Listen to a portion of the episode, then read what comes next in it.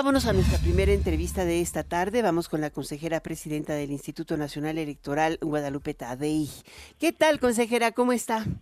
Muy bien, Alicia. Buenas bien, tardes. Presidenta. Un gusto estar con ustedes. Me da mucho gusto de nueva cuenta.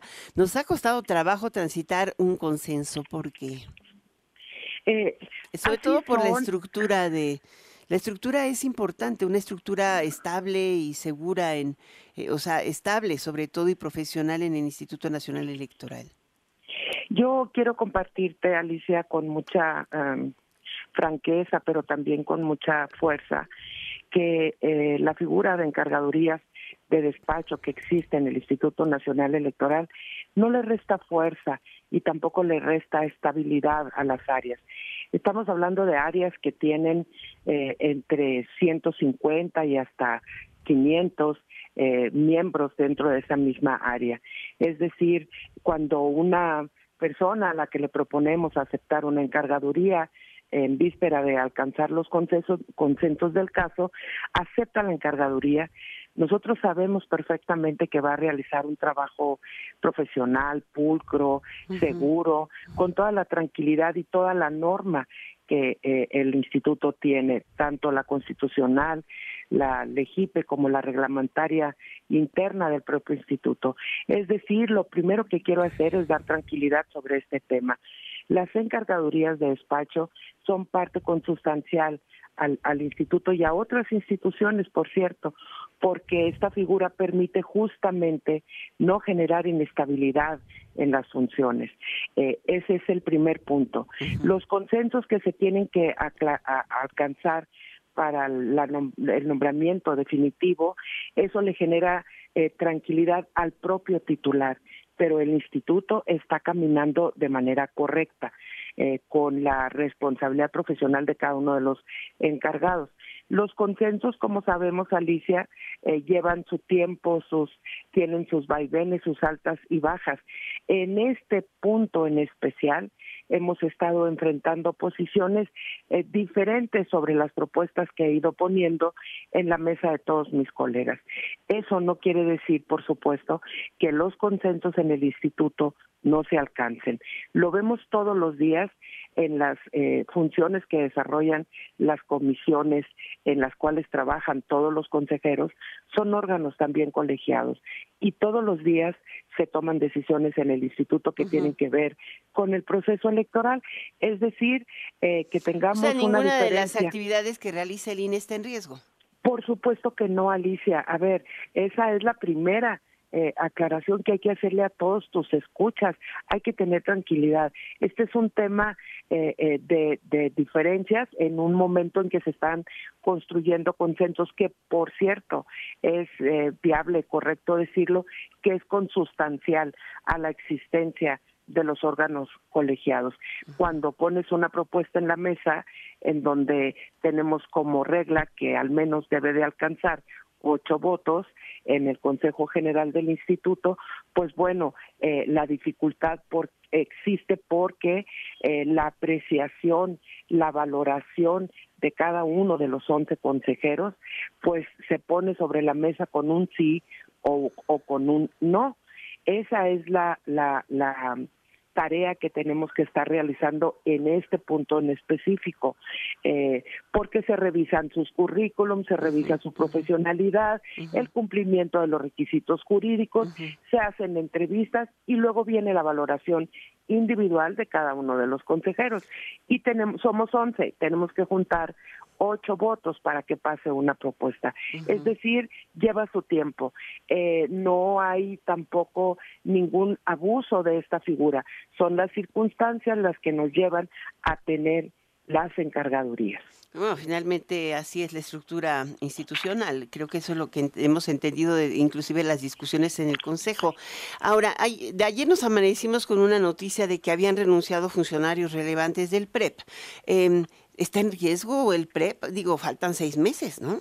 Más de seis meses. yo, yo creo que es un error eh, intentar eh, decir que el, el, programa de resultados electorales preliminares, como otros muchos sistemas que tiene el instituto, se pone en riesgo con la salida de un funcionario.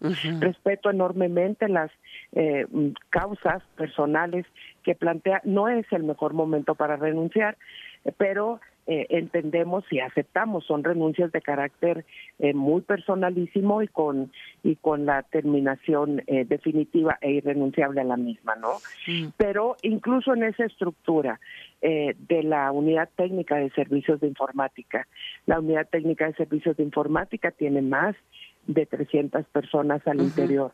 Una persona por supuesto, no pone en riesgo absolutamente ningún sistema. La estructura del Instituto Nacional Electoral permite que hacia abajo la estructura sea también altamente especializada.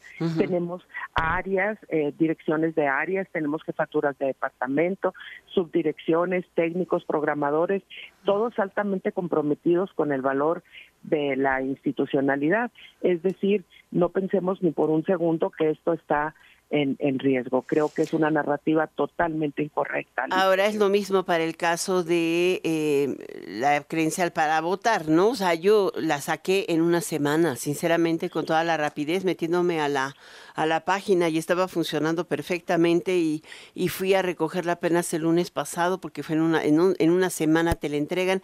O sea, no hay nada, no, no afecta la credencial para votar salvo que no llegues a tiempo, ¿no? No, eh, en esta parte de la renuncia de esta persona no tiene, eh, es un área totalmente diferente a la del registro federal de electores, que es donde se eh, lleva todo el proceso de la credencialización, el padrón electoral y la lista nominal. Y también la validación del padrón con, con el comité técnico recientemente creado para que se haga una validación y se ponga a consideración del Consejo General en días eh, próximos a la, a la elección. Eh, con esto te quiero decir eh, que, por ejemplo, tú tocas un punto muy importante, la atención que se brinda por parte del instituto en los módulos de atención ciudadana es verdaderamente eh, de un carácter profesional y eficiencia altísimo. Y siempre estamos buscando, tú recordarás y los que nos escuchan, que fueron los primeros en sacar credenciales eh, para votar con fotografía, pues que nos tardábamos más o menos un mes en entregar la credencial. Esto ha ido mejorando, se han ido implementando nuevas tecnologías, nuevos sistemas, nuevas, nuevas programaciones y permite hoy tener este tiempo tan corto de entrega. Siempre he dicho también, Alicia, que porque siempre hay quien nos pregunta por qué no la entregas en el mismo momento. Esperemos algún día poderlo hacer, no como una tarjeta de banco, como una tarjeta de casa comercial. Ni ahí tienen que consultar al buró y, al INE. y siempre he contestado, Alicia, que el valor de la credencial para votar con fotografía es totalmente diferente a cualquier otro plástico que nos puedan entregar llamado eh, credencial, tarjeta o lo que sea, porque nuestra credencial para votar genera gobierno. Es un valor eh, muy distinto al valor comercial de una tarjeta. Con nuestra credencial todos podemos generar eh, el gobierno que cada quien vaya eligiendo en las mesas directivas de casilla. a ver, y entonces Sí, perdón. La última pregunta, eh, consejera presidenta del Instituto Nacional Electoral Guadalupe Tadei. Eh, digo, me parece sorprendente que hoy se haya eh, presentado, le presentaron, presentó usted otras dos nuevas propuestas y además dos propuestas al Consejo que, que ya tienen experiencia. Se trata de la directora ejecutiva de capacitación electoral, que es la encargada de la Secretaría Ejecutiva, Marilena Cornejo, y también del maestro em, Miguel Ángel Patiño si mal no tengo el registro, él está en organización electoral y también ha sido encargado de la Secretaría Ejecutiva. O sea, cuando uno ve este tipo de propuestas, me parece que la currícula es lo que menos está importando, sino más bien parece el tránsito político.